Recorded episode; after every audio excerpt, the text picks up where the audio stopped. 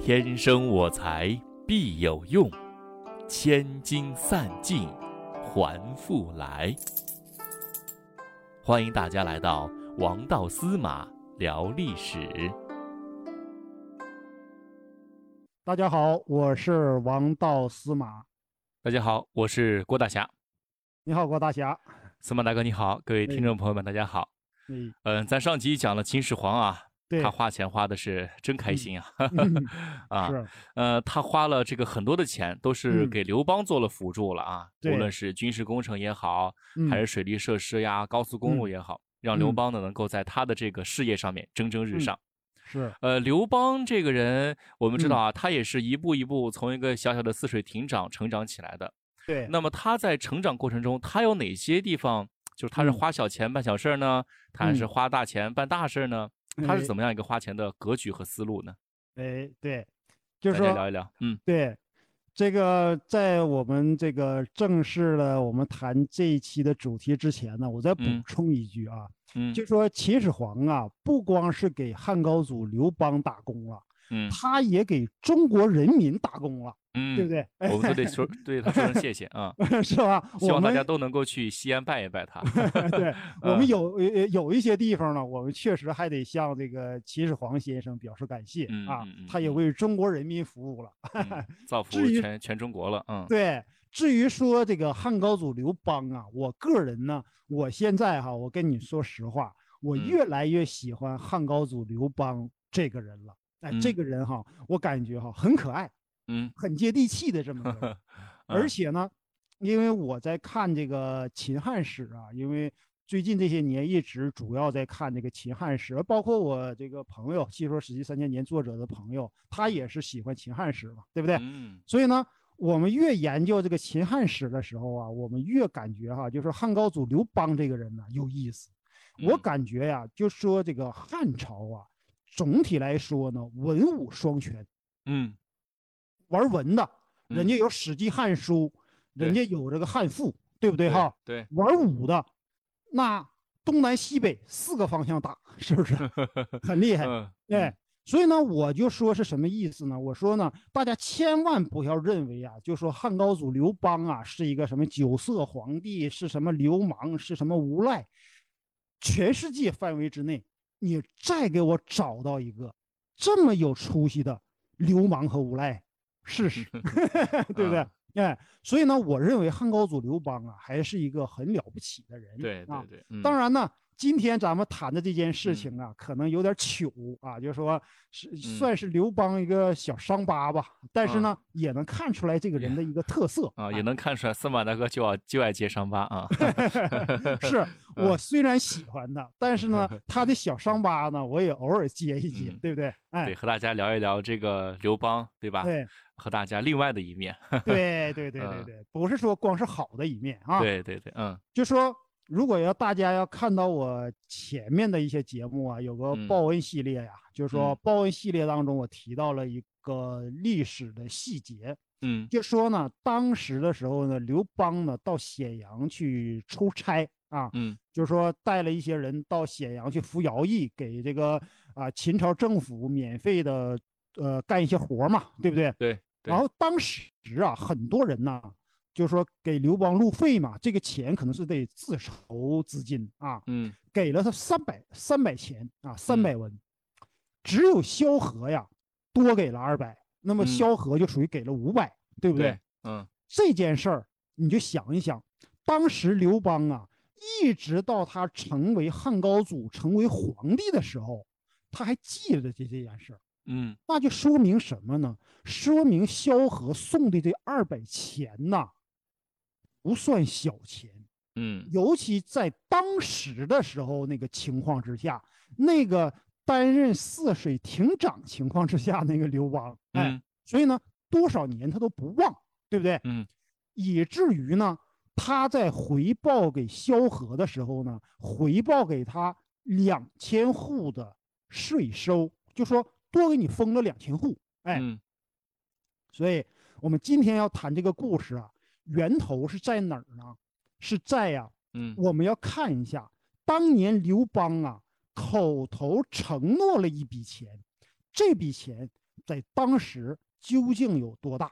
嗯，哎，来如聊一聊果呢，嗯。哎，聊一聊，聊一聊。嗯。嗯，如果呢要想说清这件事情呢，我们先要提这么一个人，嗯。这个人呢叫吕公，嗯。哎，姓吕，两个口的一个嗯。吕，哎，这个吕公啊，吕后的，爸爸啊，哎，对，吕这是谁呢？后的爸爸啊啊，也是刘邦未来的岳父啊，但当时还不是啊，嗯当时还不是。就这个吕公啊，他是山东单县人啊，现在的山东的单县人。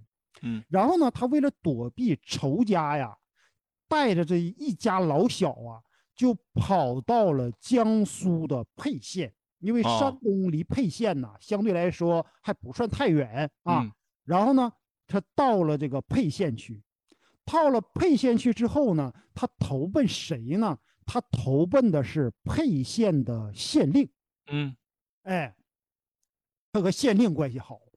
如果说这一个人哈能和县令两个人这个并驾齐驱啊，能够这嗯个分庭抗礼啊，那嗯说明吕公这个人呐、不简单。他要嗯么有钱，要么他还是有一定的势力，对，有点关系，嗯，有点关系，对不对？点关系啊，不是普哎通人，嗯所以呢，沛县县令的朋友来了，而且还是这么一个好朋友。用现在啊的话说呢，应该是铁哥们儿，对不对？啊来了以后呢，大家一想，县里的这些头面人物啊，感觉呢，我们得出面的招待一下吕公，因为招待女工是其次，嗯，主要呢是给沛县县令呢撑个门面，对不对？嗯？哎，所以呢就要组织这么一次啊欢迎晚宴。嗯当时的时候呢，谁是这一次活动的组织者呢？就是萧何。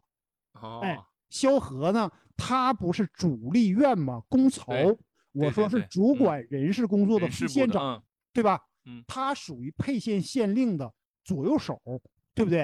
嗯所以呢，这件事事情啊，就得萧何来进行组织。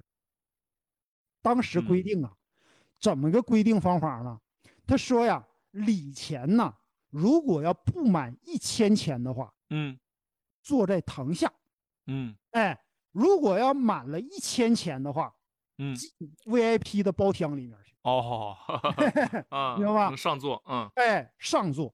嗯所以呢，这个千钱哈，可能呢，我现在来分析呀、就是当时的这个礼钱呐，也比较重了啊。你像我们现在很多人啊，因为份子钱呢，因为赶礼呀、都比较头疼，是不是啊？嗯哎，当时的时候啊，我感觉呀、如果要是一出手基层官吏呀、要是欠钱的话呀，也不是一笔小钱。哎，对，怎么不是一笔小钱呢？我一会儿再和你说啊。这个时候呢，这个谁呢？刘邦也来了。刘邦来呀，不是为了欢迎吕公的，嗯也不是为了给这个县令面子的，嗯他干什么呢？来喝酒来了。嗯我在之前我不和大家说过吗？我说刘邦啊，喝了一辈子酒啊，嗯，啊，他对酒呢是喜欢到骨头里去了，你知道吗？哎他就酒烟的啊对，他当时的时候啊，身上一分钱都没有，啊哎，那怎么去？微信里也没钱，微信也没钱，嗯，微信支付宝也没钱哎，你一分钱不带，哎，嗯一分钱不带呢，他一看呢，你萧何你还搞了这么一个规定啊，什是么？哎，不满千钱坐堂下，满了千钱坐坐堂 VIP，嗯，是不是啊？对，老子就不买你这个账，你知啊道吗？哎，直接过去到那个哪儿，到呃到他们面前和他说，嗯贺钱万，嗯 哎，贺钱万是什么意思呢？嗯我的礼钱一万一万多，呃，哎，是不是？哎，嗯你们才以一千来作为一个标准，我一嗯出手就是一万。啊，那么，他这一万呢，是一个什么样的概念啊？嗯就是我在此前的时候和大家说过，我说嗯当时的这个壮劳力呀、一天的工资啊是八个钱，嗯，哎，一天工资是八个钱。那嗯么这一万钱呢，需要一个壮劳力不吃不喝工作三年半，我天呐，厉害吧？嗯这一万钱是不是嗯当时的时候，哎，我说这些可不是我在这里这个信口胡说啊，嗯。这是《睡虎地秦墓竹简》当中的记载，那是嗯。绝对的历史的真实啊。嗯。当时记载呀，一石米三十嗯个钱，嗯。一石啊是当时是一百二十斤，折嗯合成现在是六十四斤。哦。哎，六十斤的米才嗯。三十个钱，那么嗯这一万钱呢，能买十吨米，是不是啊？嗯一个壮劳力三年半的嗯工资，买米能买十吨，嗯哎所以吕公在上面一听说这个什么，给他吓了一跳啊，嗯知道不？大惊啊！嗯，这家伙大手笔啊，这何方神圣啊？这是啊，一看这是这是这个哪儿沛县首富来了，是吧？对呀，啊，赶忙呢就出去就迎接，嗯。然后啊，那个时候啊，萧何呀虽然和刘邦关系好，嗯。但他知道这个刘邦一贯的这个为人做嗯事，他就嗯和这个吕公说，嗯。他说呀，刘季这个人那时候叫刘季呢，还不叫刘邦，说嗯。这个人呐就愿意说大话，啊。嗯他干不成大事儿，你知道吗？你说你别听他瞎胡说啊，因嗯。为这个萧何吧，怕弄得太尴尬，因为知道他没有钱，怕刘备一会儿给他卖拐。对，就是说这个 嗯就是怕这个谁哈，就是呃让他太难堪了，你知道嗯吧？哈，所以呢，这个萧何呀，其实就就嘱咐一下吕公啊，你别嗯太把这个当回事儿别太认，真啊。对你不要太认真。嗯结果吕公呢，嗯这个人哈有一个本事，哎，嗯经常看什么呢？看什么周公解梦啊，看什么相哦。书啊，你知道不哈？嗯嗯这个人，呃，就是会相相面，哎，嗯。一看刘邦这个相貌啊，嗯。感觉不俗啊，你知道哎。吧？嘿嘿，所以呢，就那个哪儿给他请那个呃请进去了，啊，吕公不是喝了去的吧？是吧，哎，所以嗯。呢，就说这个人哈啊，那当然呃，这个呃《史记》的《高祖本纪》你就这么记载的啊，说嗯。这个吕公啊好相人啊，嗯见这个高祖状貌，因重敬之啊，然后呢给他请上去上座了。上嗯座之后啊，就发现刘邦这个人哈，他在那光坐着喝酒，还不不老实的喝酒，你知道不嗯哈？叫侠武诸客，什么意思呢？哎，老王，你现在又胖了是不是？啊，哎，调侃调侃啊哎，活跃活跃气氛。对，活跃活跃气氛。哎，嗯你你你你你这个胡子长得挺好，哎，啊你这个帽子挺漂亮，你知道吗？哎，嗯他也不管对方啊地位高啊还是低呀、嗯年龄啊还是大呀、还是小、啊，一律平等。对，一律平等，你知道嗯吧？嗯该跟你开玩笑嗯就和你开玩笑，嗯而且呢，坐在上座上，人家这个哪儿呃脸哈不红，你知道嗯吧？你让我嗯。坐坐那个坐在那个位置上，我就坐在那儿，哎，嗯。然后呢，酒喝的差不多的时候啊，这个吕公啊，就用眼神儿，就是给这个刘邦啊递眼神儿。嗯。刘邦那个人还是很聪明的呀，嗯他就知道吕公啊可能找我有事儿，哎，可哦。能找我呀要有什么话来说。嗯，是不是他哎头上敲了三下，让他半夜三更去 后门想起来，你就想起来那个那个孙悟空学啊艺的时候，啊对不对哈啊啊？啊哎，这样的人呐，人家天资都非常的聪明，嗯哎，人家一感觉呀，这里面哈就有事儿，结果呢，他就一直喝喝，反正也爱喝嘛，对不对哈？嗯他不走，不嗯走之后啊，最后呢，吕公呢可能就给他单独留下了，哎，哦然后呢跟他说呀，他说我这个人呐喜欢相面。嗯。我相面的这个就是这个履历啊，很丰富，嗯哎，但是哈，我看所有这些人都没有像你这么好的面相的，嗯。哎，希望你呀一定要自珍自爱，嗯。而且呢，我呢还有个小女，嗯，想要嫁给您，您嗯看怎么样？嗯。哎，刘邦那个时候啊，嗯。还没结婚呢，他啊当时啊，他跟个女人呐，有了那么一层关系，还生了个儿子，但是哦。呢，没正式结婚，那个嗯。属于呢非婚生子女，嗯。明白吧？那啊他当然高兴了，对不对？嗯？我来了，喝一顿酒，还得到一个老婆，对不对？嗯。等到还是白喝的，嗯。哎白喝的这个酒啊，一分钱没拿，然后还到这儿一顿忽悠啊，贺千万是不是？嗯然后等到这个刘邦走了以后啊，这个叫吕媪，就他媳妇儿，嗯，就埋怨他，埋怨他老公。嗯他说：“你呀，经常说呀，咱们家这个姑娘啊，以后哈是大贵之相啊，应该嫁给个贵人。嗯他说这个沛令啊，沛县县令啊，跟你这么好，嗯求之不语。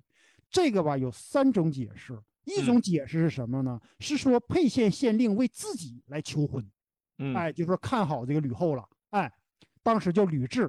一种呢是沛县县令呢为自己的儿子来求婚，一种嗯说法是什么呢？是沛县县令呢为别人当红娘。哎，就说哦历史上呢有这么三哦种解释，但是这个饭呢也不是平白无故吃的，对对吧？嗯，总是是各有各的目的啊。对，不管是哪一种解释啊，应该说呀，吕后啊不是嫁不出去。有些嗯人说说吕后嫁不出去了，大龄剩女了，那嗯不不会是那样。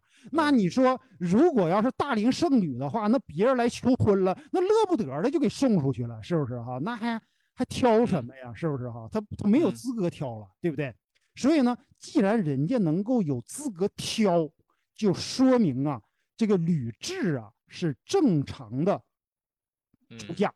哎嗯，他说，人家沛县县令啊，那多大的面子，对不对哈？人家来求婚，你呢不给，你为什么偏偏要把女儿嫁给刘季这么一个人呢？对不对？嗯？吕公就说了一句话，叫“此非儿女子所知也”。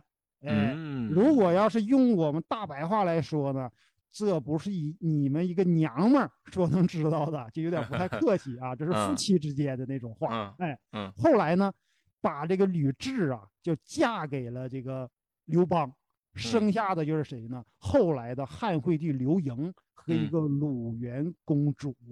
哎，啊，所以呢，我们来分析一下这件事儿啊。嗯就说呢，这个呃，为什么能够看得准刘邦以后是大贵之相啊？就说呢，我有这么三种思考点。第一种是什么呢？有面相的因素，因为一个人要是这个面相上哈、还会带出来很多东西，他内在的气质啊，包括他的一些修养啊，他的一些能力啊，有些时候在他的面相和眼神当中啊，还是能看出来。你打个比方说，一个很沉稳的人呢，那个眼睛啊，一般都是比较深沉的，他绝对不是很轻浮的，对不对？嗯没错所。以呢，面相的因素啊会有。第二个是什么呢？就是啊，吕公啊，到了沛县这个地面上来呀，虽然有沛县县令这些人罩着，嗯但是呢，他需要更多的人呢来维持他。比方说嗯像刘邦这样的人，黑白两道他都嗯能走，对不嗯对哈？没错。所以刘邦这样的人呢，是属于呢在地面上有面子、有势力，嗯本人也有能力的这么样一类人，嗯对不对？他需要这样的人。第三种叫什么呢？就是大言不惭的这种素质。啊，你打就是脸皮比方说啊。咱们这种普通人呐，嗯说完大话以后啊，脸就先红了。嗯是不是哈？哎，人家呢大言不惭，一分钱不拿，就敢说贺千万，嗯这种素质啊，我嗯跟你说不好找啊。这种大言不惭的人，不是说你到哪儿都能遇得到的。啊嗯，我想啊，当时吕公如果要给他一句台词啊，他会对刘邦这么说：“嗯我对你的敬仰犹如滔滔江水，连绵不绝。”又但是你先把你的贺钱万把那万嗯给我先。一发不可收拾啊，对不对？哎，是不是？哎嗯，所以呢，这个呢，就是我呀在考虑哈，就说这一个历史上的这个小典故啊，它背后的这个故事。